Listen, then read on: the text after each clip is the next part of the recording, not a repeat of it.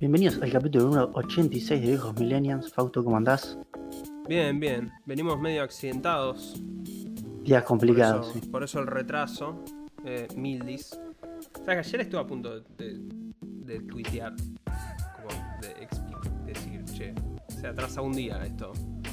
No, no pero- nos manejamos muy bien con Twitter. Sí, sí, pero creo que es que no tengo, no tengo el Twitter en el celular. En el celular nuevo no tengo iniciado el, Twitter, así que. Pero sí. ¿Vos qué onda, Carlos? Bueno, antes que nada explico muy brevemente por qué es que estamos saliendo un día después. Que es que me tuve hacer una resonancia magnética por el tema del codo, por eso es que estoy saliendo, estamos saliendo un jueves. Estamos saliendo un viernes, Carlos. Un viernes grabamos un o jueves. sea, La estamos gente- grabando un jueves, sí. La gente entiende. Eh, bueno, en primer lugar, estuve jugando un poquito más de Persona 5. Tengo un problema, que es, a mí el combate me, me parece muy bueno. Ok. Algo que Eso sí me pasó es que vos muchas veces lo comparaste con Pokémon. Mi comparación con Pokémon es sencillamente de que tenés que juntar Sí, para mí, personas. igual sí. la diferencia es que como en Pokémon es mucho más trascendente los Pokémon dentro del juego que vos tenés. No, ¿para qué? ¿What? Cuando vos, cuando vos jugás Pokémon, si yo Sí. tengo un Pikachu es porque Sí. yo elegí ese Pikachu. Crea un vínculo para mí, que no creas tanto con las personas. No, acá no tenés vínculo con los bichos, Por eso. pero sí son igual de importantes porque, o sea, tus eh, tus stats son los de la No, persona no, que vos tenés sí, sí, equipada, es- o sea, Lo que me refiero es al vínculo, que es lo que ah, sí, eso Pokémon. sí, eso sí. Eh, y pero el combate me parece muy bueno. Sí. Eh, ¿Por dónde que- vas? Eh, ya estoy peleando, tengo Ya el pasaste el tutorial, digamos, que Sí, es lo sí, que hablamos la vez pasada. sí. Tuve que buscar cosas, robar medicamentos, boludez. El problema que tengo es toda la parte visual novel es dificilísima para mí. Es muy difícil. Primero porque esto es, está hecho por japoneses para japoneses. Tiene, demas- tiene demasiadas waifus, cosa que me siento un poco incómodo ya. sí, sí, sí, sí. Eh, Pero Es- le diste en el clavo al atractivo más grande de este juego, básicamente. ¿eh? Para Es mucha gente. después es, las historias son como demasiado turbias además. Yo, sí, yo no sé si es que el juego te dio otra impresión, pero Persona es muy turbio, Carlos. No, no, pero por Sí, eso, o sea, es un juego que por ahí no es mi, o sea, todo lo que es la parte de visual novel, eso no termina siendo mi estilo, no me engancho para nada. Y encima lo que tiene es que, algo que me pone bastante nervioso es que, por ejemplo, hay días que directamente vos, lo único que haces es leer textos. Porque por ahí un día entero es, bueno, vamos a un lugar, no sé, vamos a la- al techo, que donde se juntan. Hablan ahí. Después ni vas a clase nada porque te lleva a la tarde que se encuentra en otro lado y así. Y por ahí estoy 10 minutos leyendo textos. Y es, Bueno, igual yo, son 10 minutos, me cago. pero es, yo quiero combatir. Entonces me está haciendo muy difícil, la verdad. Ok. Porque yo entiendo, no es para mí este juego. Si Ujú. lo que le destaco muchísimo es el combate. Si este juego, o sea, al revés, si Final Fantasy VII Remake hubiera tomado el combate de este juego, yo estaría orgulloso. Y no la mierda que es. Pero bueno, saliendo de eso, pasamos a que me probé el DLC de la Copa del Mundo de FIFA 23. Sí, Porque como saben, yo soy un boludo que compré FIFA. efectivamente, sí. Eh, primero y principal, eh, no tienen acuerdo con todos los jugadores. Así que, por ejemplo, Rodrigo de Paul se ve súper genérico, para dar un ejemplo. No es que yo pensé que como era la Copa del Mundo iban a tener acuerdo con todos los jugadores, pero no. No están todos perfectamente modelados. Messi sí está increíble, parece real directamente. Mm, Tiene, bueno, los modos que tiene nuevos son una Copa del Mundo, pero que se juega en vivo directamente, que es tipo jugás las fechas en las mismas fechas que se están jugando. O sea, no puedes como. O sea, ponele, hoy no puedo jugarlo de ese modo. Te dice que empieza dentro de 10 días, que es cuando empieza la Copa del Mundo. Sí. Entonces vos jugás con tu equipo y juegas con las alineaciones originales, los resultados de los demás equipos que van sucediendo, ¿sí? Como que acompañas la Copa del Mundo, por así decirlo. Sí. Por otro lado tenés, bueno, la Copa del Mundo tradicional, que puedes jugar vos. Podés modificar, podés poner equipos que no hayan clasificado también. Y después puedes jugar partidos online y partidos tipo patada inicial, amistosos. Sí. Tienen todos los grafiquitos de la Copa del Mundo, está todo bastante bien. Está bueno porque ponerle cuando elegís equipos, te dan como un pequeño texto de Argentina, no sé, ganó dos mundiales y el año pasado ganó la Copa América. Bueno, así de cada país, está bueno eso. Se tomaron un mínimo trabajo. Eh, el tema Leí- camisetas. sí. Me, me vi un video de que sacó EA como, como resumiendo la, la, la pavada del coso de la Copa Mundial. Y vi que solo tiene, puede ser dos escenarios. No sé cuántos escenarios tiene. Tiene el de la final, eso lo puedo asegurar porque jugué una final para ver cómo era. Mm. Está bien modelado. Igual de vuelta, las hinchadas de FIFA son una vergüenza directamente. Mm. Pero. Ah, y eso sí, los relatos de. En español creo que son de Kempes y otro más, que no me acuerdo. Están adaptados a hacer la Copa del Mundo. O sea, te hacen comentario, estamos en la Copa del Mundo. Diciendo tipo, transmitiendo vía satélite, dicen en un momento. Uf. Pero es gratis, así que está bien. Pero solo porque es gratis. O sea, no, no paguen por esto jamás. Mm. Igual me hizo recordar mucho a épocas cuando éramos pequeños y salían tipo los El FIFA juego Cop- de la Copa Mundial. claro, sí, sí, Copa FIFA Mundial. World Cup. Me acuerdo haber jugado mucho al del 2010. Eh, bueno, por otro lado, esto es un consejo rápido que le voy a dejar es, si tienen Nintendo Switch, compren Sifu, porque está a 40 pesos. Voy a aclarar, para comprarlo tienen que no ir al store oficial en Argentina por la Switch, porque ahí no aparece, pues lo borraron. Tienen que ir a novedades, buscar la novedad de que salió Sifu y entrar por ahí, y ahí sí te aparece para poder comprarlo. Yo encima la terminé pagando 28 pesos porque tenía unas monedas. Cómprenlo, o sea, aunque no les guste, sale. No hay nada que puedas comprar con 40 pesos hoy. No, no, no, no. No, no puedes comprar nada. Así que, bueno, es un mini aviso. Y por último, y acá nos vamos a explayar Acá un poquito donde. más. Sí, sí, acá es donde la vas a picantear mal y yo me voy a enojar. Sí, sí. Eh, estuve jugando of War Sí. 2018. Porque Sí. dije, si me gusta, ¿Lo pusiste en modo performance y eso?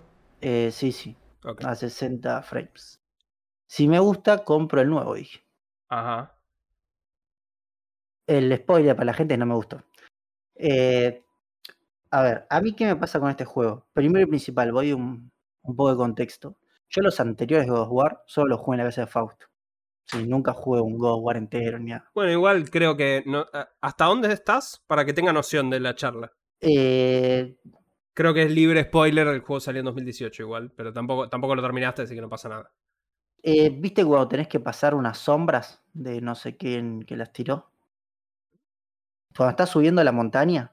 Sí. Ah, ok, bueno, listo. Sí, sí, pero estás, ya estás subiendo la montaña. Sí, estoy que en la mitad del juego más o menos. Ah, que tenés que el- conseguir la luz de Alfheim para Ya poder cruzar. Ah, ok, listo, está bien. Eso ya lo conseguí, ya estoy pasando eso. Sí. Bueno, a ver. Entonces no tengo como algo sentimental con el personaje de No, está bien, pero lo que. Lo, creo que en lo que vos ya jugaste, entendés que lo, lo más. rele- o sea, no necesitas haber jugado los viejos God of War para entender este. O sea, lo No, único no, que necesitas sí. saber de los viejos God of War es que el chabón era un homicida psicópata, digamos, y, y que usaba las espadas esa con la cadena. Sí, voy a empezar primero por el, el- lo que es el juego. El juego es un juego de combate. Sí. Lineal de combate. Ponele. Con elementos RPG. Ya que tenga elementos RPG con árbol de habilidades, exploración y eso, sí. me molesta muchísimo. Porque odio que a todo le tengan que poner un árbol de habilidades. Eh, el juego se controla en los. como peleas estilo como un Souls. Con R1 y L2 y R2 y L1. Sí. Pero no es lo difícil que es un Souls. ¿sí? Esto es como un Souls para nenes de 5 años. O sea, el combate. Si, si lo querés más difícil, me, me gustaría que discutas eh, probar Dame God of War, que es la dificultad más alta. Y, No, yo, yo estoy jugando en normal como se ¿Lo estás jugando en juegos. latino? Eh, sí, creo que sí, no sé. No. hijo de- Bueno, Eh, el combate me parece fácil. Morí un par de veces, sí, pero no sé, no me, me parece difícil para nada. bien, igual no, no pretende ser un juego difícil este. No me parece para nada difícil el combate. Y tipo, todo el tiempo te dan diciendo, no, ahora le puedes poner esto al hacha y eso. No le presto ni, ni bola, le presto eso, porque de vuelta, todo lo que sea árbol de habilidades no me interesa. Solo aprieto hasta que puedo seguir adelante. Esta hora el combate, todos los enemigos se parecen. No hay como algo súper, uff, mira este enemigo, ahora tengo que cambiar mi forma de pelear. Son todos bastante parecidos. Y lo que yo creo que la gente más resalta de este juego es la historia. Sí. Cómo, cómo se compenetra La padre e historia y la dirección. Yo voy a decirlo primero. Si alguien se siente identificado en este juego por tu relación con tu padre, lo que sea, que tu padre es un forro. O sea, no- yo no entiendo cómo nadie se pregunta, tipo, de- desde el primer minuto me pasó, es, el tipo cómo trata al pendejo es, sos un forro, hermano. Eh, yo creo que tenés que seguir seguir jugándolo. Pero Primero que no creo que nadie se identifique, o sea, toda la gente es como que le, le llega. No que se identifica, o sea, yo no me identifico con Kratos, pero a mí me parece que el guion está excelente en términos de cómo eh, la- el, el- el dilema que tiene él interno de, de- de- del terror que tiene él de dejarle a de, que su hijo se vuelva él, básicamente. Eso, eso creo que es No sé, entendible, pero a mí el guion tipo no me, o sea, como que nunca me llegó. Después tiene muchas cinemáticas, muchas cinemáticas tiene este juego. Saben que a mí no me gustan los juegos con muchas cinemáticas. Y me pasa que, a ver, ¿lo voy a terminar? Sí, lo voy a terminar. Pero no es un juego que me llame la atención como todo el mundo lo vendió. Yo voy a recordar este dato, que se lo estaba recordando fue el Ebra Fausto. Este juego salió juego del año en 2018. Sí. El mismo año sale Red Dead Redemption 2. sí. Para mí, el segundo mejor juego de la generación de Play 4, siendo el primero el Zelda, ¿sí? Es una falta de respeto que le hayan dado el juego del año a of War y no se lo hayan dado a- a Red Dead. Es directamente una falta de respeto. Es muy polémico tu frase, o sea, yo que jugué los dos, primero me parece súper polémico que critiques las animaciones de God of War cuando Red Dead tiene animaciones muy largas también. Está bien, pero no, pero no tienen. A ver, este, a mí lo que me molesta de esto es que hay muchas animaciones como in-game, por así decirlo. ¿Eh? De que te cortan, peleas contra tres monstruos, una animación. Peleas contra tres monstruos, una animación. Déjame pelear durante una hora y después. Bueno, igual te aviso que. Red Dead Redemption tiene. Tenés todo. No, bueno, espera, ahora tenemos que ir a buscar comida para el campo. Después ahora tenemos que ir. O sea, no, ya lo sé, tampoco- es un juego distinto, es un juego es- es- distinto. no- estás comparando eh, Pero- manzana con banana, digamos. Pero no podemos decir, a ver, la cali- lo que revoluciona en el mundo del videojuego Red Dead no lo hace God of War.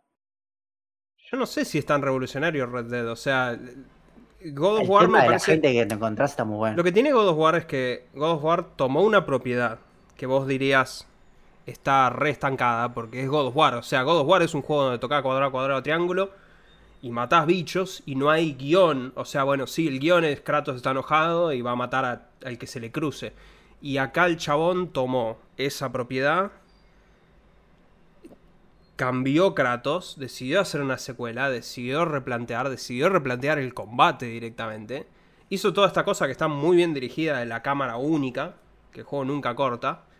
O sea, lo que la gente alaba mucho es eso. Yo God of War 1, el que vos estás jugando ahora, lo terminé tres veces, creo. O cuatro, más o menos. A mí me encanta. O sea, estamos... Es, es pu- opuesto opuestas. diametral, digamos, ¿no? Eh, a mí me parece que la historia. Es más, yo ya te dije, a mí me parece que esta es mejor historia que The Last of Us. No, O sea, no, no, sencillamente no es el mismo concepto para mí. Es un padre No, no. enojado que tiene que cuidar a un. a- bueno, en el caso de Kratos es su hijo de verdad, en el caso de Joel es su pseudo hija. Pero eh, God of War te da más tiempo, creo yo, para ver cómo se desarrolla esa relación. Y yo cuando llegué al final, eso a mí me gustó muchísimo. O sea, cómo, cómo se desarrolla todo ese vínculo me parece que está muy, muy bien hecho. Eh, Yo no estoy salteando animaciones sí. porque Bueno, fuera, pues. entiendo que para el podcast no lo debo hacer. Si no, ya los hubiera salteado todas, ¿sí? Vergonzoso esto. No me, no me, estos juegos no me llaman. la- De vuelta, a ver. Es, tiene una historia que a mí no me, no me llega, ¿sí? Y en todo lo demás, no es un juego muy bueno. Visualmente es impresionante God of War. Pensá que es una Play 4 eso. Está bien, pero, pero, hoy por hoy no me parece. ¿Cómo no, boludo? Es Play 4 eso. Yo me acuerdo cuando salió el juego, era impresionante. Pero a mí hoy por hoy no me parece tan impresionante. Y de vuelta, lo que yo necesito de un juego es que tenga un buen gameplay. Tiene un gameplay que para mí es medio flojo. Entiendo lo de la variedad de los enemigos, y eso sí, pero porque los enemigos no tienen, no tienen mucha variedad. O sea, hay como un par de variantes, pero igual el gameplay. Eh, después hablamos, pero el gameplay se cambia un poco más. Más adelante del juego. No, no, puede ser, pero por eso. E, evoluciona un toque más, pero. Bueno, bueno Fausto, traes la secuela. Eh, yo estoy jugando God of War Ragnarok, básicamente, o sea, la secuela. Eh, para decirte que si no te gusta God of War, no te va a gustar Ragnarok. Para mí, Ragnarok llevo como 13 horas, creo. Es lejos, probablemente va a ser el juego del año. Eh, al menos para mí, seguro. Fausto salió el Den Ring este año. Exacto, sí, sí, aún, aún con el Den Ring yo estoy casi seguro que God of War es mejor. Sencillamente porque God of War es un paquete muy redondo. El guion de Ragnarok está muy, muy bueno. Eh, ya la primer hora y media de God of War Ragnarok es, es tremendo. O sea, yo, de hecho, yo estaba, yo estaba con temor de esta charla que íbamos a tener. Porque me dijiste voy a jugar God of War y yo ya decía, oh, ¿cuáles son las críticas que va a tirar Carlito de esto? Eh, pero me dijo puntualmente que... Eh, perdón, o sea, lo que, está, lo que más me pensaba es que me digas que es lento. Porque el comienzo, ponerle es lento. de God of War 2018. Que yo igual creo que lo hicieron a propósito en God of War 2018 porque era para contrastar. De hecho, yo lo he visto. Hay un documental en YouTube que es muy recomendable de cómo, cómo hicieron este reboot. Que te cuenta todo. O sea, cómo el chabón lo planteó de cero hasta que salió el juego. Eh, God of War siempre solía arrancar con una escena explosiva, digamos. Siempre era arrancar con algo. Kratos pelea contra la, la Hidra, Kratos pelea contra el Coloso Rodas o Kratos pelea subiendo el Monte Olimpo. Eh, y en God of War 2018 ellos querían establecer que no, esto es distinto y por eso arranca más despacio. God of War Ragnarok... te, quiero hacer una pregunta ahí. Porque eso es algo que me olvidé de nombrar y es. Eh, los juegos anteriores, eso sí lo sabía, eran con dioses griegos. griegos en su mayoría. Estos son dioses de los del norte, sí. ¿A vos te interpelan en algo? A mí, sinceramente, me importan un carajo los, los dioses que te dicen, no, Valheim y Odín. Tipo, prefiero mucho más los dioses griegos que Bueno, el tema es que los, dioses griegos están todos muertos. A mí me. A mí me interesa. Me interesa sencillamente porque. Bueno, de hecho, a mí me, interesó mucho porque no, no los conozco tanto. O sea. Y de hecho, perdón juegan mucho con tus expectativas de básicamente lo que más la gente conoce a los dioses griegos, eh, nórdicos hoy en día es por Marvel, básicamente. Thor es Thor. Thor es Chris Hemsworth, Loki es Tal y, Anthony Hopkins es Odin. Y esa es la imagen que uno tiene, creo yo, el 90% de la gente piensa Thor, piensa Chris Hemsworth. Eh, God of War juega con esas expectativas y te muestra que no es así y que es muy distinto. A mí eso me gusta, de hecho, de, ese mundo mitológico. Pero como te decía... Para nada, atención. A mí, a mí me interesa. O sea, igual de nuevo, los dioses griegos están todos muertos para esta altura. O sea, Kratos termina God of War 3 habiendo asesinado a todo el Partenón griego, literalmente absolutamente todos. No queda nadie vivo. Entonces... Eh, y bueno, de hecho, perdón, God of War 3 eh, termina con que Kratos se suicida después de matar a todos los dioses. Eh, Ragnarok arranca ya a full. O sea, Ragnarok en su primer hora es muchísimo más explosivo que lo que era God of War el de 2018. Eh, también porque es el fin de toda la saga nórdica. Son dos juegos nomás. Eh, o sea que acá se tienen que tirar todos los bifes. O sea, calcula que tienen un momento similar a lo que vos ya jugaste, que es la pelea contra el extraño. O sea, tiene una situación similar, pero es muchísimo más grosso acá, mucho más explosivo. O sea, está, muy, está, está muy bien dirigido. creo que hacen cosas muchísimo más impresionantes con la dirección de esto de que como nunca cortan la cámara, acá se van más al carajo directamente en cómo, eh, cómo manejan las transiciones. O sea, hay un momento en el que Kratos tiene un sueño y cómo directamente pasa al sueño es terrible. O sea, está, está re bien eh, todo lo que es visual. Eh, el arte es terrible. Visualmente el juego no se ve como un juego netamente Play 5. O sea, se ve como el que vos estás jugando mejor, pero no tanto mejor. Eh, recordemos que sale en Play 4 God of War Ragnarok.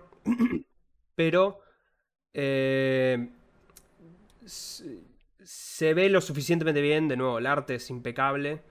Eh, el gameplay es está más... Hay como más. Está más complejo. O sea, ahora tenés un botón en donde le podés dar propiedades elementales a cada arma. No, no.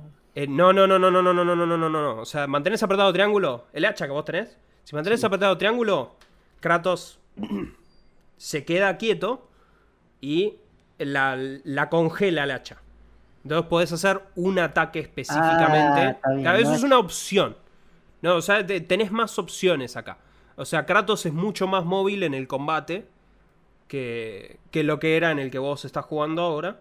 Entonces tenés muchas más opciones que lo que tenías antes, a mi criterio. Que, de nuevo, o sea, no, yo no creo que es, o sea, algunos de los cambios son buenos, algunos de los otros cambios no son tan buenos. Hay algunas cosas que no quiero hablar en términos de gameplay porque son un spoiler gigantesco, especialmente para vos que lo estás jugando. O sea, la semana que viene si vos seguís God of War, yo creo que lo vas a terminar para esta velocidad que llevas. Y yo probablemente haya terminado Ragnarok, así que ahí por ahí puedo hablar un poco más libremente.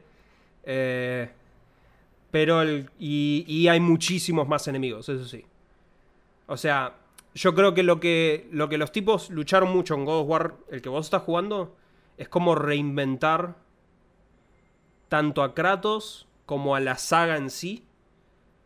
Entonces por eso es que por ahí vos decís, eh, muchos enemigos repetidos, sí, pero porque creo que la, mayoría del tiempo que ellos laburaron fue eh, conceptualizar cómo sería un nuevo God of War. Y para Ragnarok es como, bueno, ya saben, ahora ya saben, entonces es, hagamos, construyamos esto. Y entonces acá hay mucho más. O sea, acá vas a los nueve reinos directamente. Yo todavía no fui a los nueve, pero en volvés a ciertos lugares que fuiste en donde vos estás. Pero siempre están todos distintos por, de, cosas. Y de nuevo, la historia, nada, yo estoy todavía relativamente temprano, pero porque estoy haciendo todas las misiones secundarias, estoy haciendo absolutamente todo. Pero está muy bueno, me da intriga de a dónde va. Pero bueno, por ahora te digo que es el juego del año. Casi garantizado. Eh, pero bueno, eso lo hablamos la semana que viene. Eh, muy breve mención de Iron Man VR juego de PlayStation VR en su momento, pero que ahora Oculus compró el estudio y sacaron, lo sacaron para Oculus Quest 2. Eh, como el nombre lo implica, sos Iron Man y es VR. Eh, es una buena idea, voy a decir. Eh, es una buena idea. Sí, sí, es una buena idea. Y es una mucho mejor idea en Quest que en PlayStation VR. Porque la gran mayoría del gameplay es. Perdón. Sacando. Entre misiones vos sos Tony Stark. Y caminás y agarrás cosas. Se lo peor de todo eso. Menúes. No, no, ese es los menúes, ¿viste? Es una pelotudez. Y la historia para mí es, es re lenta y totalmente olvidable. Pero yo ya lo jugué en Play. No lo terminé, pero lo jugué un montón. O sea que es como que ahora la historia estoy salteando toda. Pero cuando sos Iron Man, o sea, el, chiste del gameplay es que vos sos Iron Man, entonces, si bien creo que podés caminar, el chiste es que vos volás, o sea, que vos tenés que tener los controles abajo ah, y le das con el gatillo, entonces eso acelerás.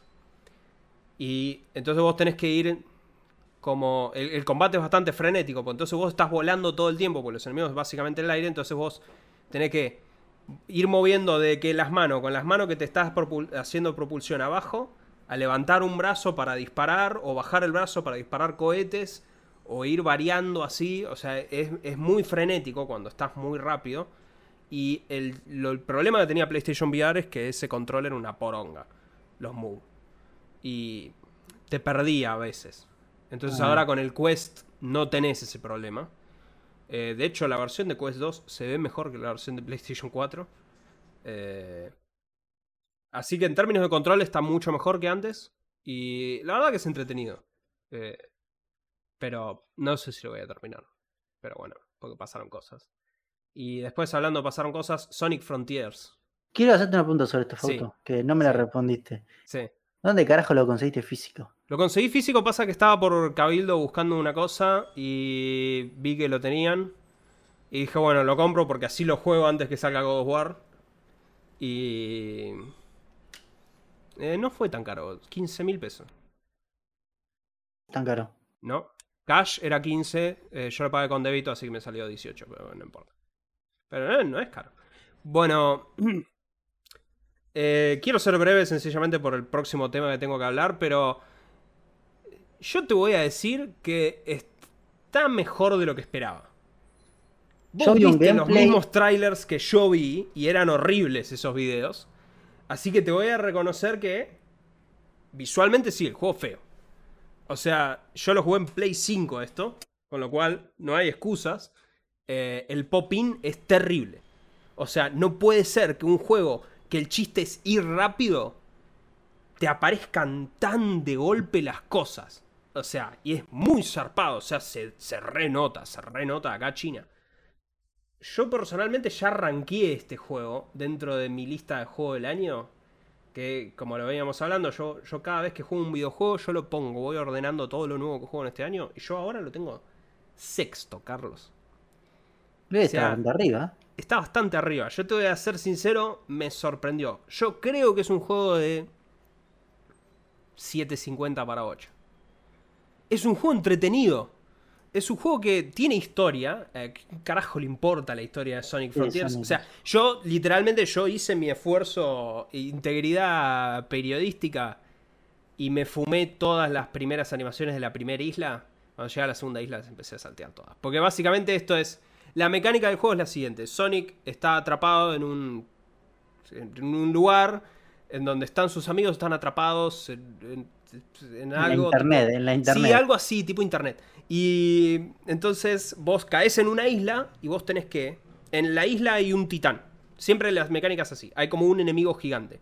Para derrotar a ese coloso vos tenés que conseguir las, eh, las esmeraldas del caos. Eh, Para transformarte en Super Sonic y pelear contra el coloso ese. Para hacer eso vos tenés que ir a niveles del ciberespacio que son niveles tradicionales de Sonic. Que son punta a punta. Y cuando vos lo terminás el nivel, conseguís llaves que con eso podés liberar las esmeraldas. Para poder desbloquear esos niveles tenés que derrotar enemigos en el mini jefes que te permiten desbloquear los niveles. Y en el medio, en cada isla, hay uno de los amigos de Sonic con los cuales tenés que ir a hablar y hacer misiones de, que te piden. Entonces en la primera está la novia de Sonic, después está Knuckles y después está Tails. Eh, te soy sincero, me pudrió el diálogo, o sea, e- era insoportable. Eh, no me interesa eso. Lo que me interesa es el gameplay. Está bueno, o sea, es básicamente Breath of the Wild, pero con Sonic. Fortísimo lo que estás Es diciendo. que ya sé, es muy fuerte, pero no es malo el juego posta. O sea, me sorprendió. Eh, yo creo que es- en oferta, yo lo recomiendo fuertemente. A es ver, yo me, entretenido. yo me vi un gameplay de las primeras horas de juego. Sí. eh, cuando pelea con uno de estos mini jefes, que es uno Sí. que tiene, creo que es el primero, que vos tenés que subirte arriba y como golpearlo. Sí. eh, tiene un montón de problemas de, por ejemplo, que yo veía el chabón que jugaba, se subía al jefe, lo empezaba a golpear, pero de repente el juego decidía perder como el, ce- s- o sea, descentrar la cámara donde tenías que golpear, entonces te caías, intentabas subir y no subías. Sí, no, a ver, el juego no es perfecto. Pero yo, yo, yo lo que más resalto es. Esto es una muy buena base. Para hacer un Sonic Frontiers 2. Que creo que va a estar muy bueno. O sea, Pasa que vos- para mí vos lo estás viendo como un No, no Man's Sky, pero al revés, como algo que todos decíamos va a ser malísimo y como es un poquito mejor ya es Porque me llamó la atención, sí, porque yo pensaba que iba a ser una poronga. Pero, o sea, y sí, visualmente es malísimo. No sé, es muy Pero el malísimo. gameplay está bueno, o sea, es entretenido el juego.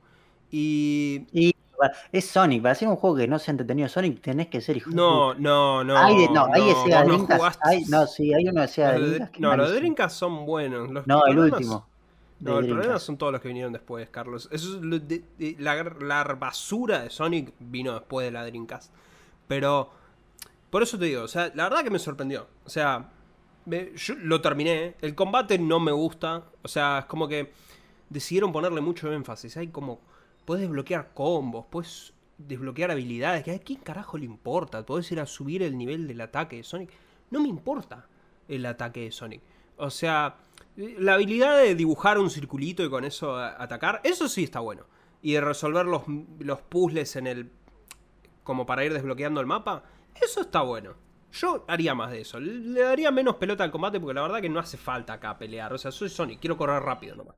Eh, pero la verdad que. La verdad que me gustó. Se lleva un aprobado. Se lleva un aprobado. O sea, en oferta, yo te digo. eh, entrale, ¿eh? Eh, Y bueno. Y Carlos, por último, eh, me compré un celular. Esto es relevante pura y exclusivamente porque yo llevo muchos años trabajando para una empresa que me había dado un celular, entonces eh, nunca me compré ningún teléfono, hace como tres años no me compré un teléfono, entonces dije, bueno, ahora que voy a tener, me voy a tener que comprar un teléfono, voy a comprar algo, algo tope. Entonces me compré el Galaxy Fold 4, que ahora está con el timer, pero este es el, el celular que se, que se abre Se básicamente. pliega. Esto, o sea, es plegable. Como los televidentes lo están viendo acá, esto se abre. Ah, ahí está, te- tengo que centrar en la cámara. Eh, A ver. Yo lo compré porque me da mucha intriga la tecnología. O sea, yo desde lo veo desde afuera, cómo iba, cómo esto va evolucionando. Este es el cuarto Galaxy La de estos. O sea, ya es la cuarta iteración, no es una tecnología tan verde, digamos. Si bien Samsung es prácticamente el único que está haciendo esto. Y Motorola, sí. Sí, pero, pero este tipo. O sea, porque también está el flip, que a mí el flip yo sinceramente no lo entiendo. El flip.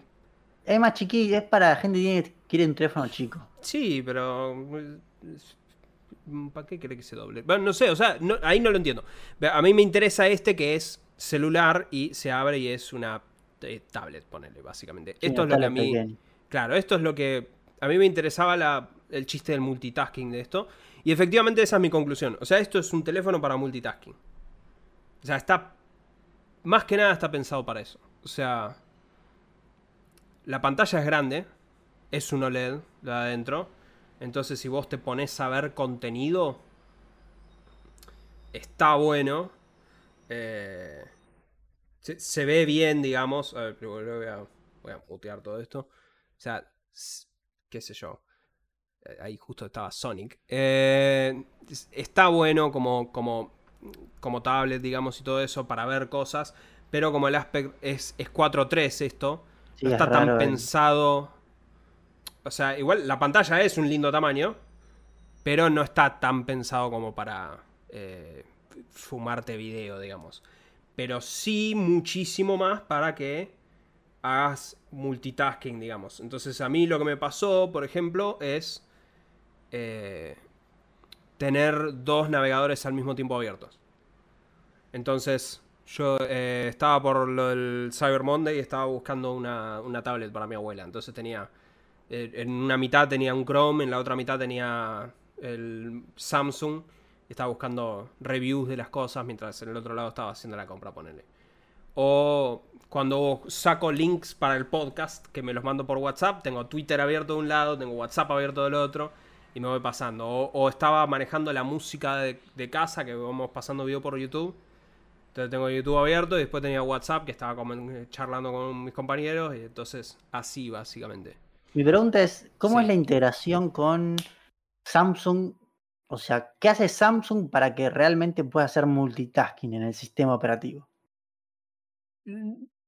No, a ver, eh, yo a esta altura no sé realmente cuánto es Samsung y cuánto es Android, porque Android hoy en día sí. ya, Android ya incorporó mucho esto, o sea, como concepto. Eh, Pero vos, o sea, esto tolera tres apps abiertas al mismo tiempo. Hasta tres apps abiertas al mismo tiempo. Tenés que hacerle algunos ajustes, tipo, por ejemplo, por default, cuando vos cerrás la tapa, eh, se bloquea. Entonces tenés que habilitarle manualmente si vos querés que, la aplicación se pase a la otra cara, así como, así como si nada. Eh, no todas las... por ejemplo, pasar... Eh, esto es algo que yo o sea, sé que puedo hacer en el iPad, pero no sé si se puede hacer en Android, que es pasar cosas entre aplicaciones. No sé, en una aplicación tenés un editor de imágenes y no tenés eh, tipo un explorador de archivos. Agarrar un archivo del explorador y tirarlo al editor y que lo abra. No probé, pero porque no me bajé absolutamente nada de eso, te voy a ser sincero. Eh, o sea, la verdad que las pruebas, esto yo llevo una semana con este teléfono realmente. Eh, he probado distintas aplicaciones. Te voy a decir que no todas las aplicaciones están optimizadas para esta pantalla. Por ejemplo, Instagram es horrible.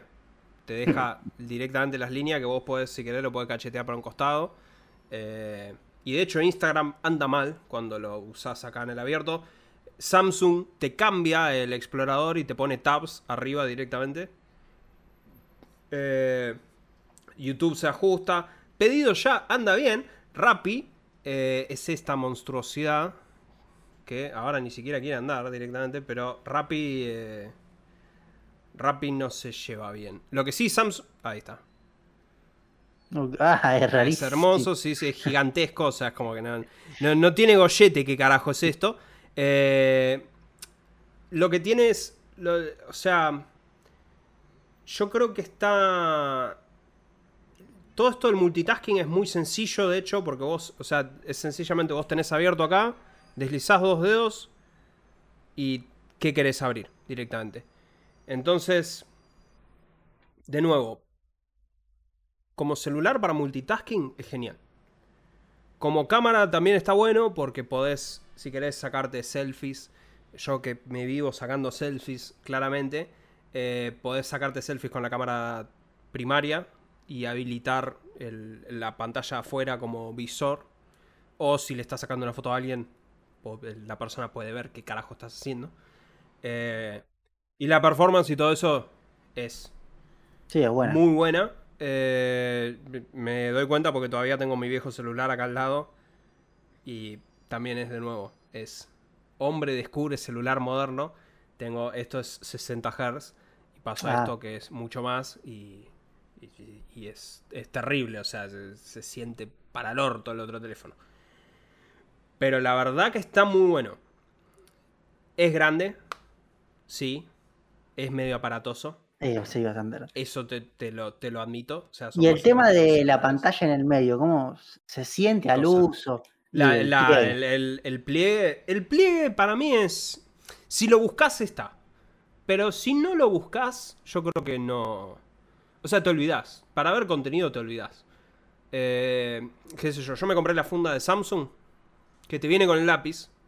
Eh, pero es medio una porquería porque el lápiz no tiene lugar físicamente adentro del teléfono.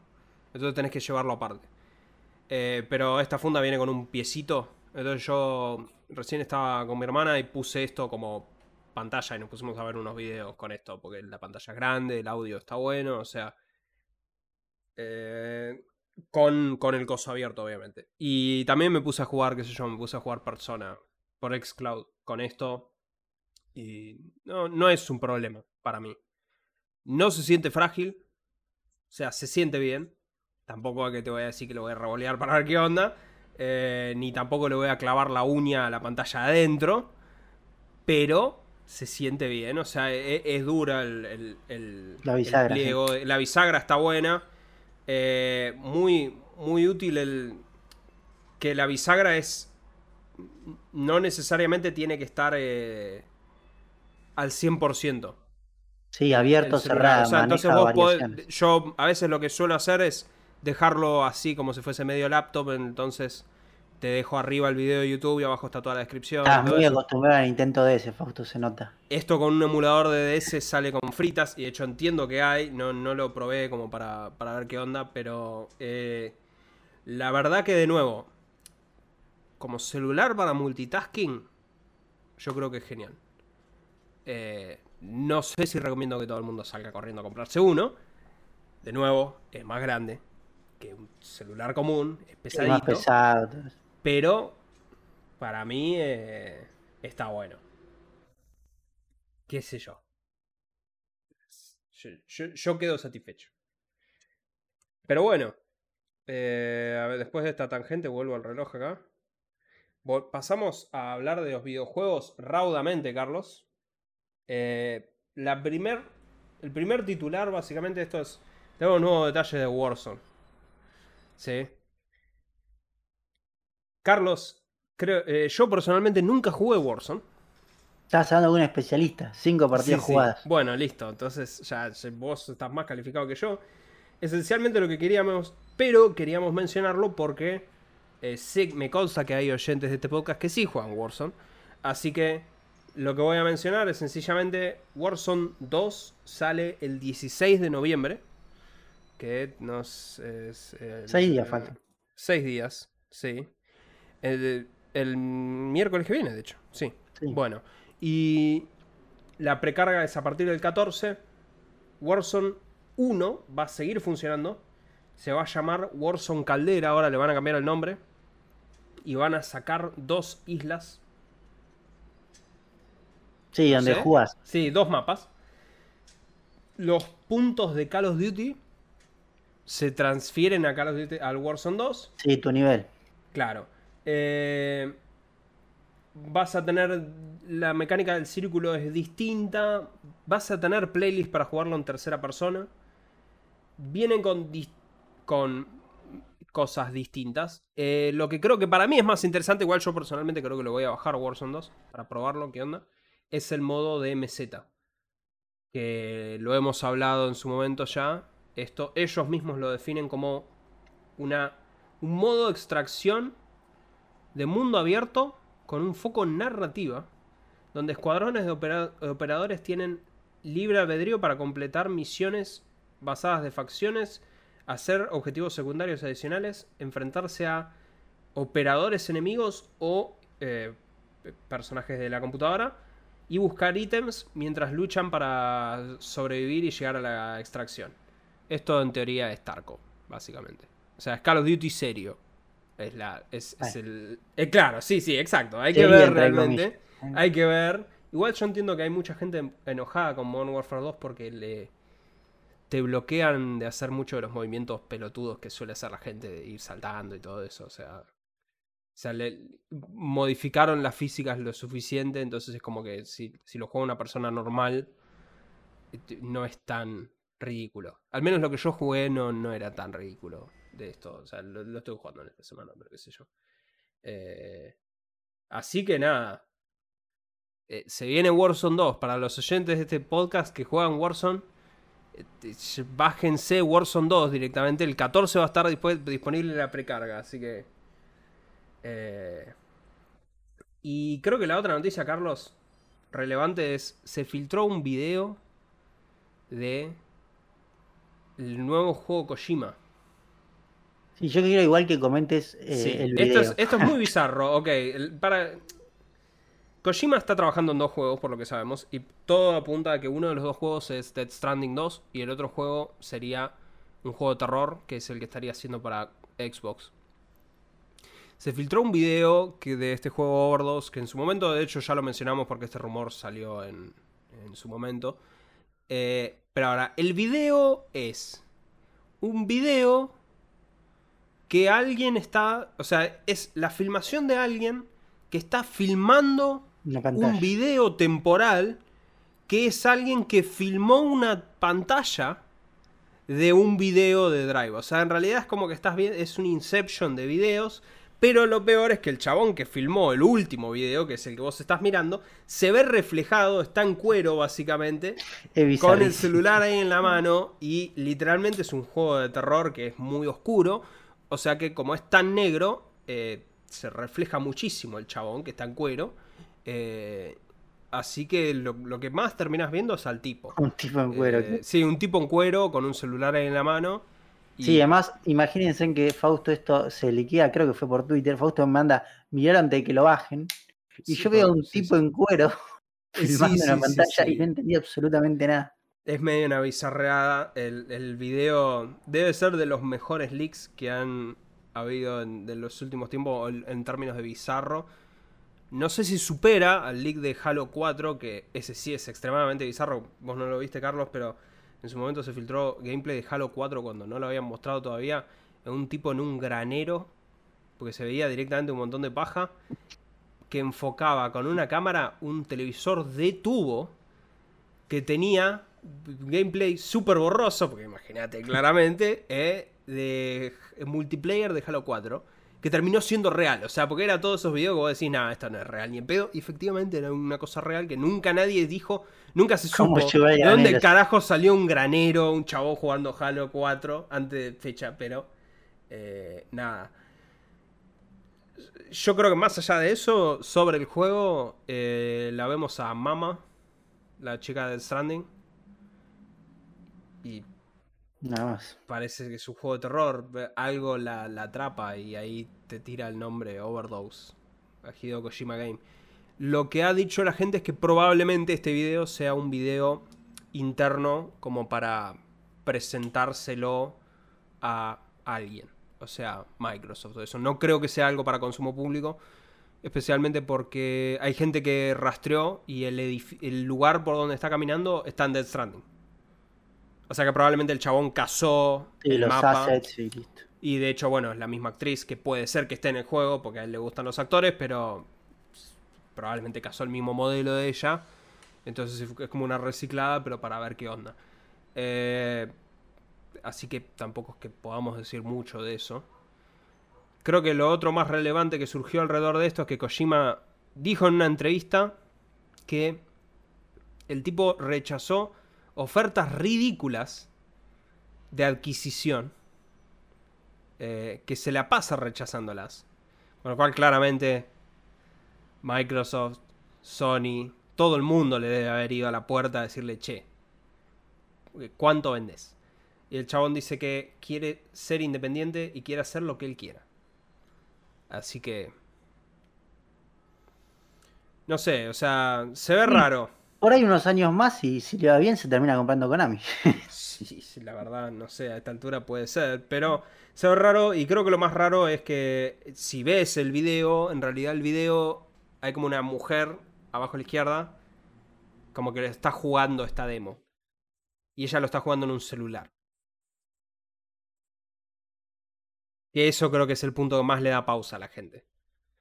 Es, ¿qué carajo es esto? O sea, siendo Kojima, yo no. Igual de nuevo, este no es un video pensado para consumo público. Pero siendo Kojima, yo creo que él no es tonto y sabe que si saca un juego que el input es tocar acá y el personaje se mueve, eh, a la gran mayoría de la gente no le va a gustar. Kojima no es tonto, así que qué sé yo. Pero veremos.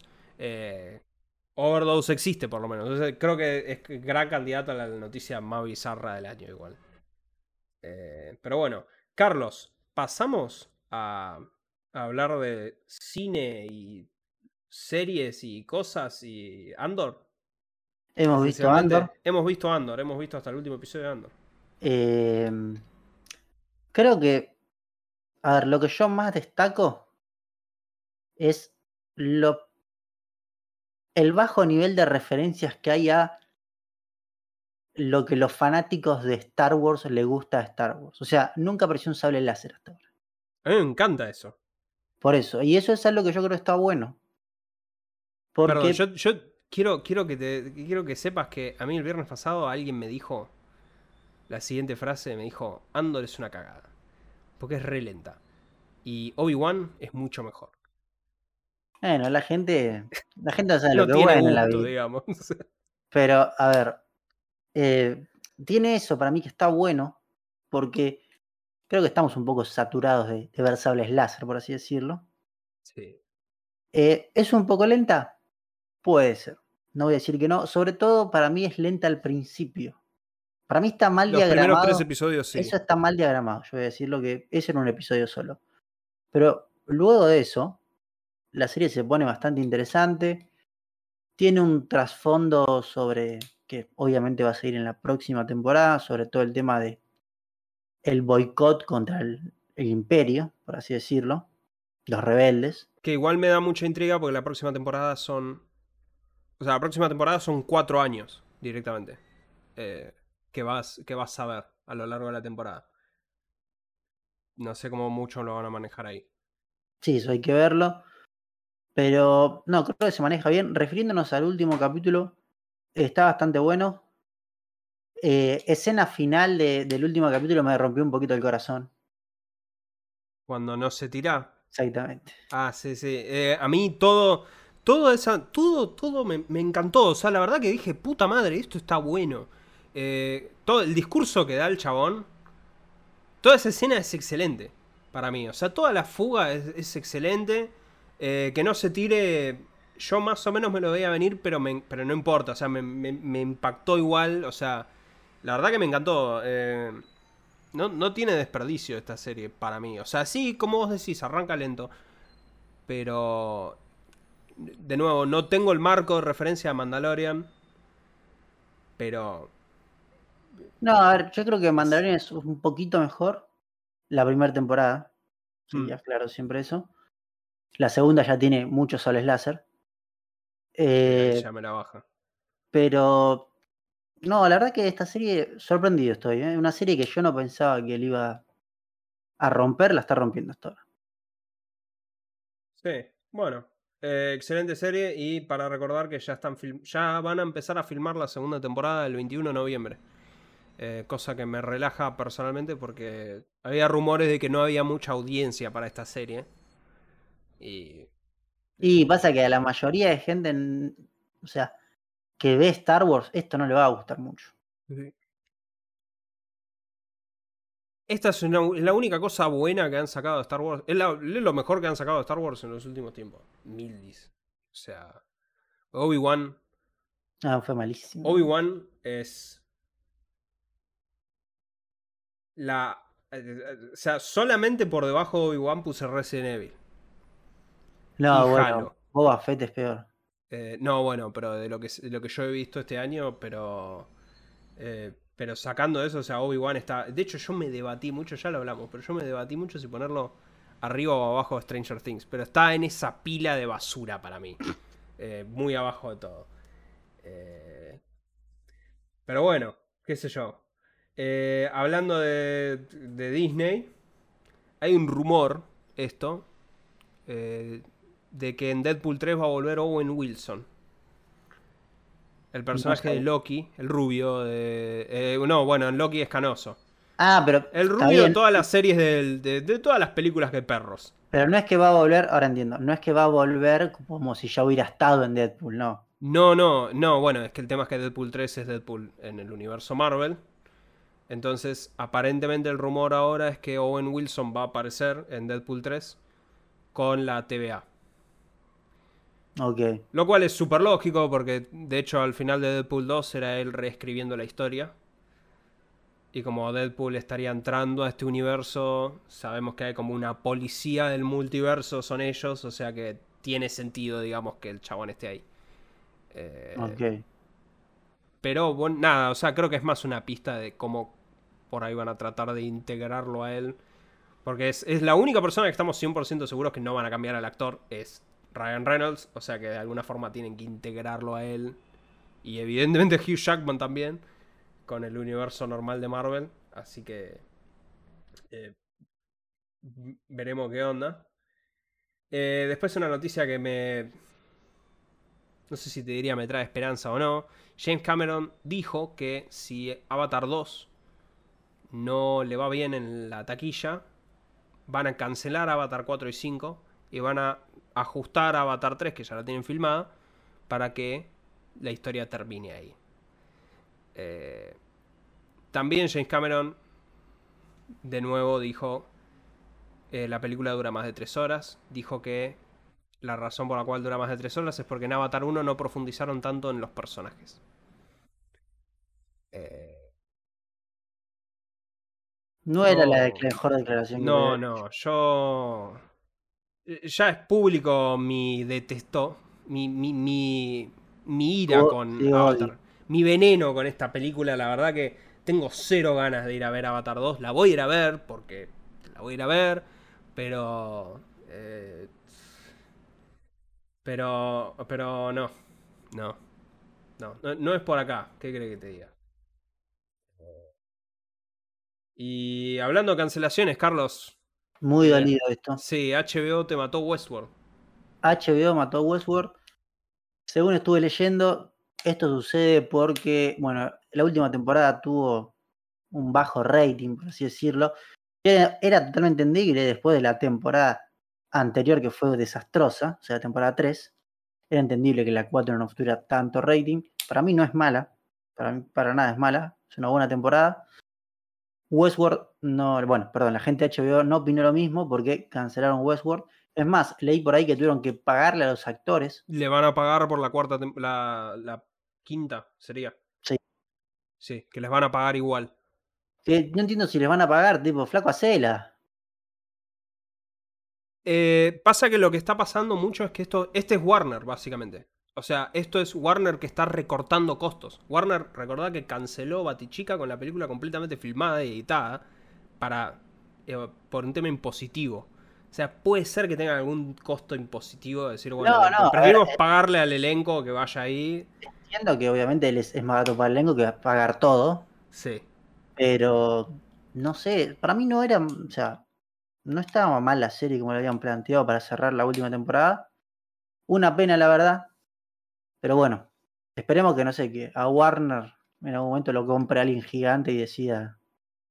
Y el problema es que eh, lo que está pasando ahora es porque lo compró alguien gigante. O sea, la verdad que esperemos que, a Bueno, otro- que lo compre alguien más. alguien más gigante, alguien que tenga más plata todavía. Eh, tenemos trailer de John Wick 4, Carlos. Eh, no sé mucho eh, que decir. Y yo se lo puedo definir en muchos tiros. Es lo Sí, único. es muchos tiros. O sea, está John Wick y tiene que matar un montón de gente otra vez.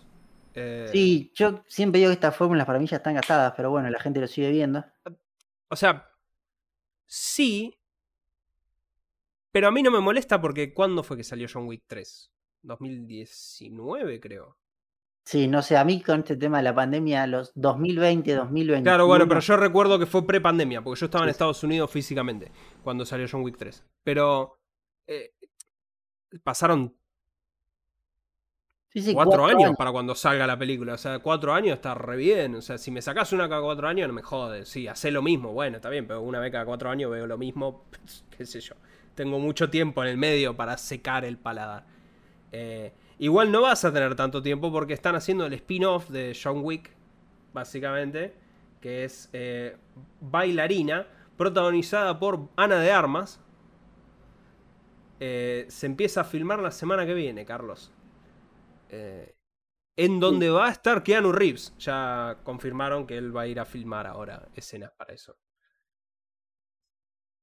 Eh, yo no recuerdo absolutamente nada de John Wick 3, pero alguien me mencionó que en John Wick 3 había bailarinas en un momento, eran asesinas, así que va por ahí. Si, si tenés más fresco John Wick 3, vos oyente, eh, va por ahí la cosa con este spin-off, pero anda a saber, qué sé yo.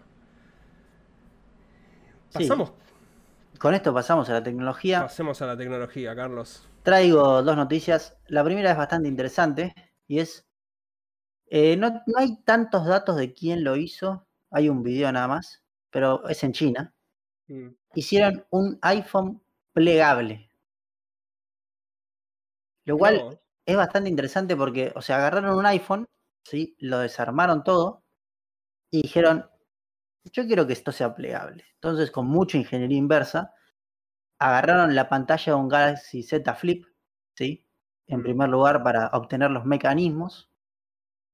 Después tuvieron que cambiar a un Moto Racer porque, bueno, parece que no les andaba bien la pantalla, ¿sí? Después con mucha impresión 3D para hacer todo el tema de ajustar el nuevo, o sea, la parte trasera, ¿sí? Y armando todo el tema de, de la bisagra a partir de, bueno, piezas del Motor Racer y del Galaxy Z Flip. Y sacándole esto es muy interesante, tuvieron que sacar mucha batería por el espacio. lograron hacer un iPhone que se plega, literalmente puedes ver el video donde está funcionando. Y me parece bastante increíble. Primero que esto lo, se cuenta muy fácil, pero la ingeniería inversa que hay que hacer para que el No, iPhone acepte la pantalla de otra empresa es, ya es un quilombo impresionante. Solamente los chinos lo pueden hacer. Eh, la verdad que está bastante bueno. Yo igual, no sé, yo creo que le faltan un par de años al plegable para que yo me lo compre. Yo creo que le falta, pero eh, yo como usuario de un teléfono plegable ahora, eh, creo que lo, tenés problemas físicos hoy en día. Que es, el teléfono tiene que ser más finito, Claramente. pero físicamente no es posible hoy en día, a menos que venga alguna tecnología revolucionaria, baterías. No creo que lo puedan reducir mucho más que lo que ya lo están reduciendo hoy en día. Eh, la durabilidad entiendo que hoy en día ya la tienen bastante resuelta.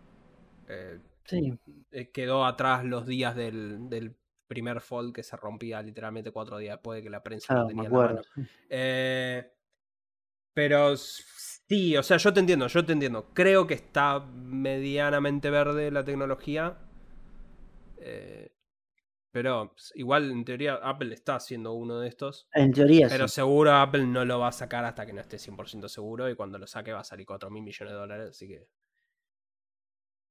Pero bueno, y la otra noticia que traigo es que creo que ya hemos hablado de esto. Instagram está intentando restringir. El uso de, eh, de su aplicación por parte de menores, ¿sí? Porque tuvo muchos problemas de menores interactuando con mayores y grooming, creo que se llama, ¿no? Estos casos Grooming. Fausto, Grooming. groom- con casos de ese estilo.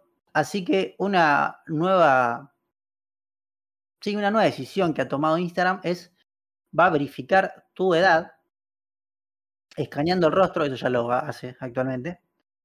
Pero además de eso va a escanear tu DNI, tu documento nacional de identidad. Lo cual me parece bastante fuerte contra. Sí, igual por lo que estoy viendo es, tenés tres opciones Sí, distintas. sí. Una es con el DNI, la otra es con inteligencia artificial, lo cual me da... No sé a cuál le temo más. Pero, Ninguna. a ver. Esto de tema de. Ya el DNI me parece mucho, muchísimo me parece. El DNI es fuerte, sí. Y yo entiendo que está bien lo que están intentando hacer, pero parece que no es por ahí, es por otro lado. O sea, porque ¿dónde se alojan esos datos? Siempre, justo estamos hoy hablando con Fausto, yo decía una frase de cabecera que uso que es la nube es la computadora de otro, ¿sí? Sí. ¿Dónde terminan estos datos que guardan? No sé, a mí la verdad no me gusta para nada. Te puedo hacer una pregunta, porque vos sos usuario de Instagram. Por favor. Más que yo, entiendo. Manda mucho más que vos. Abrí ¿eh? el Instagram ahora por, por tu Lo voy a abrir. y veo estados. O sea, Instagram. veo, veo en el chat. Veo que pusieron notas. ah, sabes que lo vi no lo quiero mostrar día. esto porque me parece que mis, las personas que me contactan acá eh, no están muy de- enteradas de lo que es esto. Porque acá hay una persona que creo que puso el, el alias del CBU, básicamente.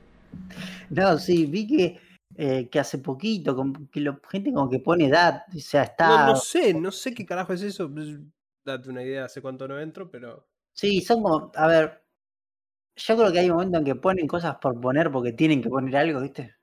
Para cambiarse. Y bueno, y hacen esas cosas. Carlos, me parece que igual deberíamos sumar una noticia acá, a riesgo de correr un poco más largo. Pero es. Yo entiendo, eh, estoy seguro que habrás visto todo el drama de Twitter. Que está Eh, sí, sí. sucediendo. Eh, ahí está el drama de Twitter. Yo no la quería traer porque, de vuelta, estamos con por ahí muchas noticias. Pero, a ver, vamos a hacer una pequeña recapitulación. Sí. Elon Musk hace, creo que ya como un año, dijo que iba a comprar Twitter. Después no lo quería comprar, después dijo que había muchos bots. Lo terminó comprando. Ya repasamos la compra, fue con el lavabo, todo eso. Llegó a Twitter y, a ver, empezó a hacer muchos cambios. Hemos hablado de que, sí creo que ya lo tratamos, el tema Pero del... cum- cumplió y efectivamente los cambios los he visto, pero, pero en cuestión de horas. Sí, sí, no, De, no. de re- de rebobinar cambios incluso. O sea, el chabón hace un cambio y a las dos horas desaparece. Sí, sí, están haciendo muchos cambios, muchos problemas con esto de Twitter Blue y que te puedes verificar a vos mismo, por así decirlo. Bueno, sobre eso mismo quería hablar. Porque hoy en día, hoy, o sea, primero Elon anunció lo de podés pagar 8 dólares para verificar tu cuenta de Twitter. Que eso lo discutimos acá en su momento. Y discutimos que eso es una pésima idea de Evalúa. Eh, y después Elon decidió introducir una segunda verificación. Que básicamente las cuentas iban a tener la, la marca y otra marca. Lo cual, ¿para qué carajo vendés la marca? Si Sí, porque que hay dos. En realidad te, te está vendiendo una como diciendo, esta es si pagás y la otra es si... Y la otra es si sos el posta, claro, si sos la celebridad.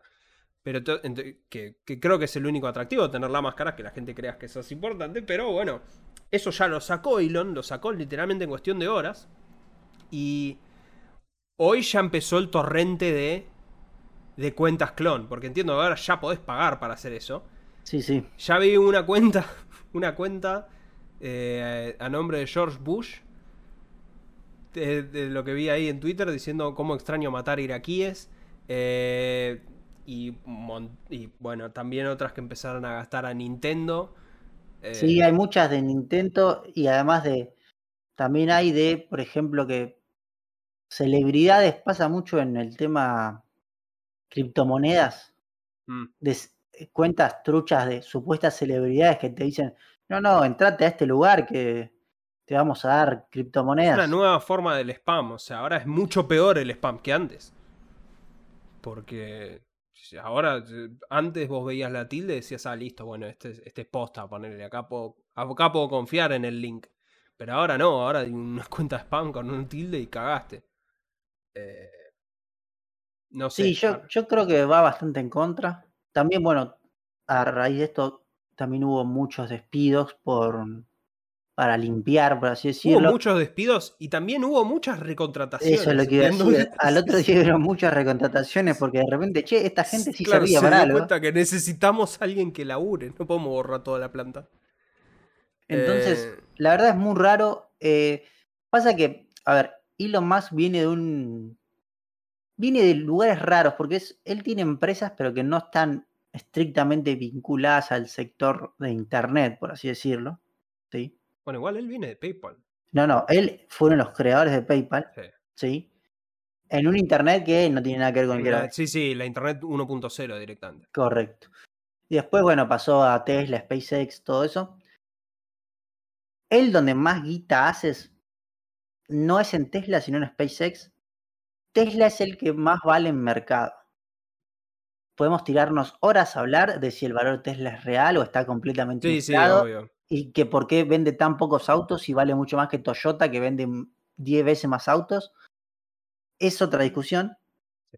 Pero lo que sí podemos entender es que viene de un ámbito plenamente empresarial, ¿sí? donde él quiere que siempre el numito esté en verde. Sí, sí, sí, sí. Y acá quiso aplicar la misma Claro, mentalidad y le salió para el culo. Acá quiso aplicar lo mismo, con buscar ganar más dinero, porque está viendo que con el tema de publicidades no le alcanza. Obviamente limpiar empleados. Hay que ver hacia dónde va. Yo lo único bueno que voy a resaltar de todo esto es, Twitter hace mucho tiempo se venía muriendo.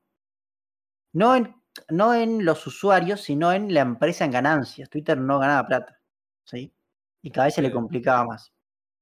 El tipo patea el tablero. De mala o buena manera lo patea. Entonces, lo que para mí esto es bueno es que o Twitter mejora o se O muere. se hunde inmediatamente. O sea, no, no llega a fin de año, me parece. Pero tenemos una posible solución, mala o buena. Sí. Eso ya no lo sabemos. De la otra manera, como que lentamente siempre se estaba muriendo y siempre eso lo mismo. Ahora es como que, viste, le hicieron terapia electrochoque, viste, le dijeron, o te matamos con el electrochoque o revivís. Sí, sí, es- acá ya es binario el asunto, pero... No, es interesante a ver, la verdad, porque está... es- eh, está encima avanza rapidísimo, porque el chabón mete una función, la saca en el momento, eso es una locura, esto es re No, es que además algo muy interesante es, creo que esta es la primera vez que Twitter tiene un CEO que está verdaderamente activo en Twitter todo Sí, el sí. tiempo. Sí, entonces, sí, sí. yo creo que también es contraproducente porque el tipo todo el tiempo está diciendo cosas que va a hacer y realmente. Y lo hace, pero, lo termina haciendo, o sea, lo cual no, no está bueno. Pero lo hace y se choca contra una pared y lo deshace, ¿viste? Como que todo el tiempo es así. Eh, pero nada, eh, mi pésame a la gente que tenga que laburar en Twitter, porque la verdad que yo he tenido jefes así en algunos proyectos que te dicen, no, no, no, bueno, ahora hacelo así, eh, cambiame el color de esta cosa y, y no. Pero, pero mucho peor a esa escala. Eh, así que sí, es casi tan vertiginoso como ver Gran Hermano esto. Y con eso, Carlos, pasamos al random. Igual primero vamos a arrancar con otra noticia. Sí, tenemos una noticia que a mí me pareció verdaderamente interesante. Y para toda la gente que le gustan las cábalas, esto es espectacular. Eh, el juego, bueno, hablando de FIFA, ¿sí? Sí. Lo que hace la comunidad también de FIFA es, cuando sacan estos modos, es simular quién va a ser como el campeón. ¿Sí? Lo que hace el juego de FIFA. Entonces, esto lo viene haciendo hace muchos eh, Copas Mundiales y sobre todo en las últimas tres, tanto en 2010, 2014 y 2018, la simulación le dio al campeón. O sea, 2010 España, 2014 Alemania, 2018 Igual Francia. Conste, para dar contexto, la simulación la corre EA propiamente dicho. Sí, sí, la simulación es de EA. Lo hace esto, lo hace EA. Con todo el input que tiene un montón de que está bueno, porque tiene toda la información, toda la base de datos de información de cada jugador, o sea. Sí, así que EA publica los resultados. Sí. Sí. Y tenemos que hasta ahora le viene pegando en todos los mundiales, los últimos tres. tres mundiales le viene pegando exactamente, sí. Y este año la simulación dio a Argentina campeón del mundo. O sea, ya sabemos que si no gana Argentina, es porque es, re mufa.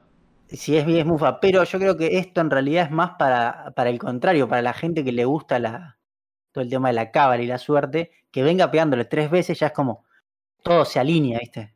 Sí, sí. Así que, primero y principal, recordemos algo. Eh, Argentina, si no me equivoco, es el tercer eh, país que más entradas compró o algo ah, así. Ah, no, no sabía. Sí, sí, tercero o cuarto país. La FIP está, pero con una fiesta. fiesta todo, sí. un sniper directamente. Están esperándolos ahí en ese. Pero lo interesante de esto es que, eh, a ver, si yo soy un, por ejemplo, alguien de marketing de FIFA, ¿sí? Yo veo la cantidad de entradas que compró la gente de FIFA, de Argentina, perdón. Ah, sí, sí, sí, sí. Yo voy de cabeza con Argentina porque, a ver, toda la gente, después por ahí me queme, pero al antes voy a tener un tráfico gigantesco con todo esto. O sea, así que para mí lo hicieron bien. Y bueno, y obviamente si llegan a Argentina, el año que viene, el nuevo juego de FIFA va a estar absolutamente comprado en Argentina. Obvio. Pero me pareció la verdad interesante. No FIFA ya, obviamente. Ya no, EA Sports. Ya no FIFA, EA Sports, sí, sí. Pero. bueno, eh, ahora pasamos a tu especialidad. Pasamos al. Sí, sí, al bloque Gran Hermano. Gran Hermano es una locura, Carlos. Es una locura lo vertiginoso que es. Como de una semana a la otra, Twitter, las reacciones públicas se dan vuelta tan rápido. O sea, primero pasamos odiando a Alfa, después amamos a Alfa, ahora ya hay un gran contingente de gente que detesta a Alfa, ahora quieren echar a Laura Oswald eh, comentadora del programa porque no la soportan, porque te voy a ser sincero, la verdad que tiene unas opiniones re polémicas. Dice que sacaron la tercera eliminada de esta semana, tuvimos a Mora, Mora se fue. Eh, Laura Oswald dice que la eliminaron por cuestiones de género, eh, lo cual no, era insoportable. Cada vez que la escuchabas hablar, te querías pegar un tiro. Yo solo voy a comentar algo, una sola cosa, que es que yo vengo siguiendo solo por Twitter. Por Twitter, sí, está bien. Bueno, pero es, creo que es la mitad del programa eso. Y a mí me interesa mucho el caso Alfa, que fue la persona menos votada de... Pues, me sorprendió muchísimo que sea la persona menos votada. Y yo, yo pregunto, porque esta vez no está nominado. Entiendo Esta vez no está nominado, sí. Esto le da como un poder de por un par de veces no lo van a nominar. No, no, no. le, da poder, pero porque también se dieron cuenta que no lo votó nadie. Que igual hoy en día yo creo que si él va a placa, no sé si tiene tanto el apoyo que tenía antes. Pasa que el problema es que Twitter decide quién quieren matar. Claro, pero lo que yo digo Entonces- es, eso no lo sabe la gente de adentro. No, no, pero la gente de afuera lo que ya, ya deciden, es como decir, no, no, esta semana vamos a matar a tal. Entonces en realidad es como que el se- eh, la última votación creo que más del 60% de los votos fueron una persona nomás. O sea, como decir, no- nosotros ya decimos que se muere tal, el resto no importa. Lo que pasó en la semana pasada es que Agustín o Frodo se fue al carajo el pibe porque el pibe empezó a mandar saludos a la Coscu Army. Y entonces ahí la gente famosa empezó a apoyar a Frodo y terminó teniendo el apoyo de Coscu, Bizarrap, Duki, aunque Duki creo que le habrá retirado el apoyo porque después Agustín dijo que no le gusta lo último que está haciendo Duki. Agustín, te- la estás mandando Sí. cagada. Pasa que él no sabe la. No sabe, no, no tiene ni idea de lo que está pasando afuera con él. Eh, el Kun Agüero salió a defenderlo. Es más, el, eh, Frodo dijo que juega Valorant. La mismísima cuenta de Valorant Latinoamérica puso. Nos subimos a la Frodoneta. O sea, se fue al carajo. Literalmente explotó. Pero explotó mal el chabón. eh, en términos de la Frodoneta, que es lo que se ve. Y todo esto fue porque, porque lo rebasurearon. Lo, lo trataron para el culo durante toda la semana pasada. Entonces el pibe se volvió un héroe básicamente nacional. Eh, y calcular el nivel de asco que tiene la gente. Porque le tienen bronca. Y yo, yo te voy a ser sincero, yo lo miro esto, lo miro todos los días. Yo también le tengo bronca a ciertos participantes. Al nivel que terminó de irse la persona. Y alguien fue a la casa y gritó, Tora, sos la próxima, que es la próxima que Twitter decidió que hay que asesinar. Y yo te voy a ser sincero, yo también estoy de acuerdo. O sea, a los gritos desesperados diciendo, por favor, que haya sanción, que la echen a la Tora. La verdad que el grupo de la Tora está demostrando que no saben jugar Gran Hermano porque son unos pelotudos. Ya vieron que este pibe, Frodo, que ellos bien, no tienen ni idea de que el Kun lo banca a Frodo, con lo cual no saben que tiene todo el aporte de la gente de afuera. Pero ya lo vieron en placa tres veces y ya vieron que no salió. Con lo cual mínimamente vos tenés que ser domador y tenés que razonar un poquito que no que, que el pibe afuera tiene aguante, votá para alguien más. Pero esta gente es estúpida y esta gente sigue votando lo mismo. Porque no, no, qué sé yo, que a ver, lo mandamos de vuelta. ¿Qué, qué es? Muy estúpido el, approach. Eh, pero la verdad que me parece súper fascinante esto de ver. Es el primer gran hermano de acá al menos, con Twitter. Entonces es como que acá es, es una cosa re vertiginosa, la verdad. Cómo cambian todas las opiniones es, es terrible. No, y a mí lo que, otra cosa que me sorprendió, que Sí. yo no sé si ya es, que ya es viejo, imagino, pero no sé si pasó, o sea, no lo hablamos la semana pasada, es la banda de Zafirus. Lo de Zafirus, sí, sí, sí, sí. Eso Pasa me que- pareció increíble, para mí está armado, sigo pensando lo mismo. No, yo creo que no, pero porque el tema es que les cuesta mucho no mencionar marcas, son bastante pelotudos, la verdad que son muy pelotudos. Eh, porque alguien les, tienen que decir, estoy seguro que les, los cagan a pedo y le dicen, che, eh, no puedes decir nombres propios. Es más, dicen, no puedes decir nombres propios ni marca, nada. Pero los pibes mencionan igual, tipo el otro día estaban hablando de perfume. Y o sea, era como decir, creo que, ah, decía, no, ¿quién dijo? Ah, sí, no, cu- ¿cuál es tu marca favorita de ropa? Y dijeron, Lacoste. Y dijo, no, Coti, no digas eso. dije, no, pero no, le, no dije Lacoste. Me, me arrelaté, digo, ah, pará, pero ¿qué somos, boludo? Einstein acá. Eh, entonces, yo creo que lo de Zafirus es puntualmente.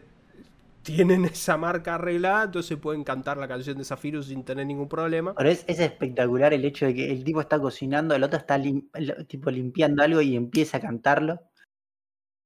O sea, queda, parece hecho armado en serio. Quedó. No, yo, yo confío en la naturalidad de Alfita Y- ahí. Y fue, fue tendencia en todos lados. Los Igual, memes de- oh, diciendo el seme de Zafirus y tipo contando billetes es buenísimo. sí, eh, no voy a defender a Alfa, igual voy a ser sincero porque literalmente creo que está a punto de ser completamente funado por Twitter. Eh, es más, no he visto Twitter en lo que va del día, pero Eh, perdón, en las, en las últimas horas no veo Twitter, pero sospecho que debe estar bastante funado Alfa. Yo te digo, tené cuidado con tus opiniones porque Sí, yo sí, lo- por la eso, última sí. vez que entré yo leí Alfa llorando y estaba en trending topic. así No, no, yo ser- no voy a, yo no voy a emitir opinión acerca de Alfa, lo único que voy a decir es que por ahora Frodo sigue muy bien y la Tora, el momento que pise la placa, la gente la va a asesinar, eh, porque la verdad que está re violento esto. Y ahora, Fausto, con, por último, Sí, quiero saber, con estos nominados que hay, con estos nominados, sí, ¿cuál- Juan, ¿con cuál te está- jugás? Está Juan, está Nacho, está Daniela y está Frodo. Eh, el problema es que la Tora, que es esta persona que detestamos todos en Twitter Argentina, eh, ganó como líder. Y como ganás como líder, vos tenés, primero sos inmune, no te pueden votar, y segundo podés salvar a alguien. Ahora, ¿qué pasó? La Tora se mandó una indiscreción, que es, se sacó el micrófono y le fue a hablar un chabón. Eso no se puede hacer. Directamente lo tienen recontra mega hiper prohibido, porque es literalmente todo el chiste de Gran Hermano, que nosotros podemos escuchar todo. Eh, entonces hay una sanción. Santiago del Moro viene amenazándonos que nos va a decir la sanción desde el lunes. O sea, el lunes dijo, no, ahora vamos a traer la sanción. Y el chabón pela un sobre de Gran Hermano y dice, Gran Hermano nos mandó el comunicado. Ahora vamos a usar la sanción. Y te dice, ¿quieren saber la sanción? Sigan mirando, ¿eh? Y viene el corte, viene todo, te fumás el programa y resulta, la sanción la vamos a decir mañana. Y al otro día, no, ahora vamos a decir la sanción. La sanción la decimos mañana.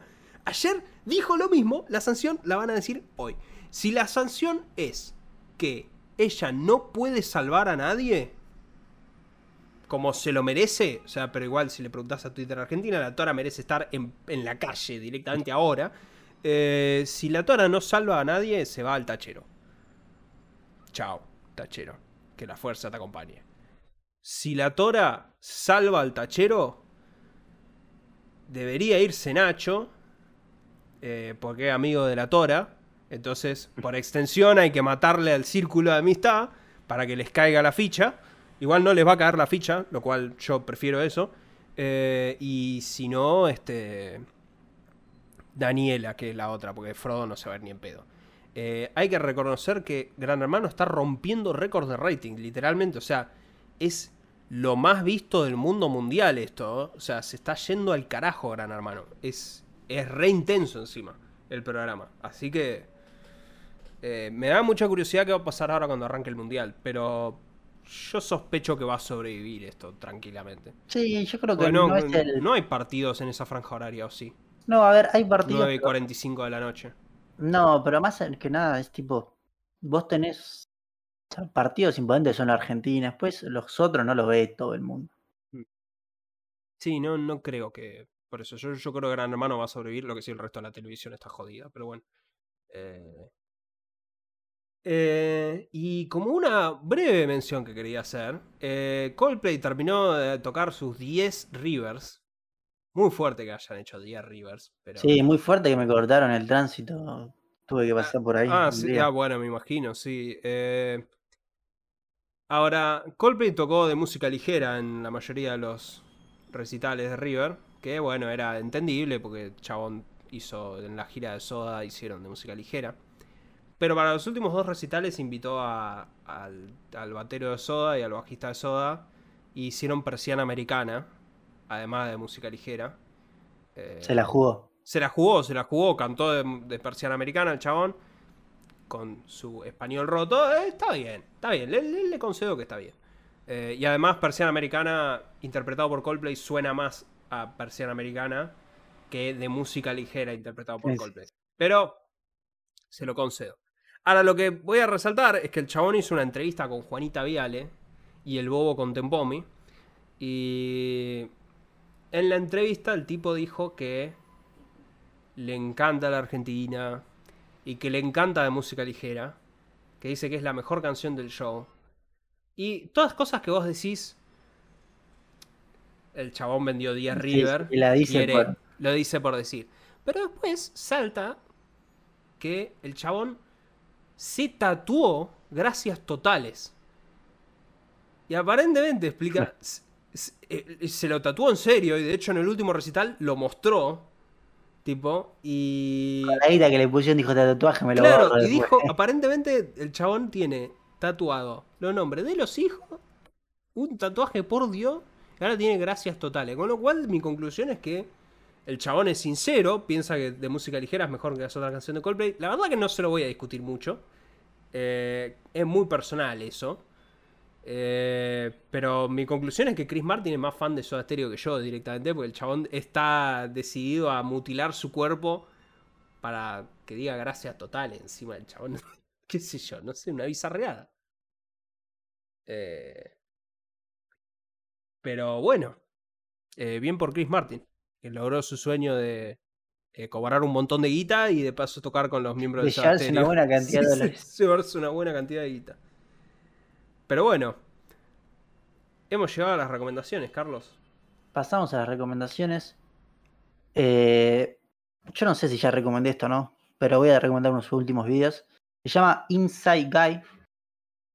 Es un canal de un tipo que habla sobre cosas electrónicas y sobre todo cosas electrónicas viejas, ¿sí? Y estuvo reparando un contador de frecuencias en los últimos videos con válvulas, con todo y a ver, es un, para un público muy especial esto, ¿sí? Porque es electrónica y particularmente electrónica antigua. Si te gusta eso, estás re adentro, viendo cómo el chabón repara los equipos, todo está muy bueno. Yo entiendo que es una recomendación muy particular que me gusta a mí y a 40.000 personas más en todo el mundo que son sus seguidores. Pero está bueno, la verdad está bueno. Acá estoy viendo un chabón toqueteando un montón de plaquetas, así que efectivamente. Pero, pero bueno, cada uno le gusta lo que... Cada uno tiene lo suyo. Eh, yo voy a recomendar eh, música. En su momento hablé de Fermín, que lo fui a ver al Quilmes Rock. Eh, me pareció excelente lo que la música del chabón, que es medio pop, ponele, creo. Fermín sacó un EP, literalmente hoy, hace antes de que empezáramos a grabar, por eso vine un poco más tarde, porque me lo vi. El EP son 14 minutos igual, son cuatro canciones, que se llama Mañana es peor. Eh, y está muy bueno. son cuatro temas. Eh, el titular Mañana es peor me parece que es un muy buen tema. Así que mi recomendación es escuchen Mañana es peor de Fermín. Y, nada. Esto fue todo por hoy. Eh, Sí, eh, ya por acá nos pueden ver. Nos pueden, sí, ahí está todo lo escrito en el coso. Y. Semana que viene, el mismo día que Idealmente en el día normal. Pero bueno. Adiós, gente. Adiós.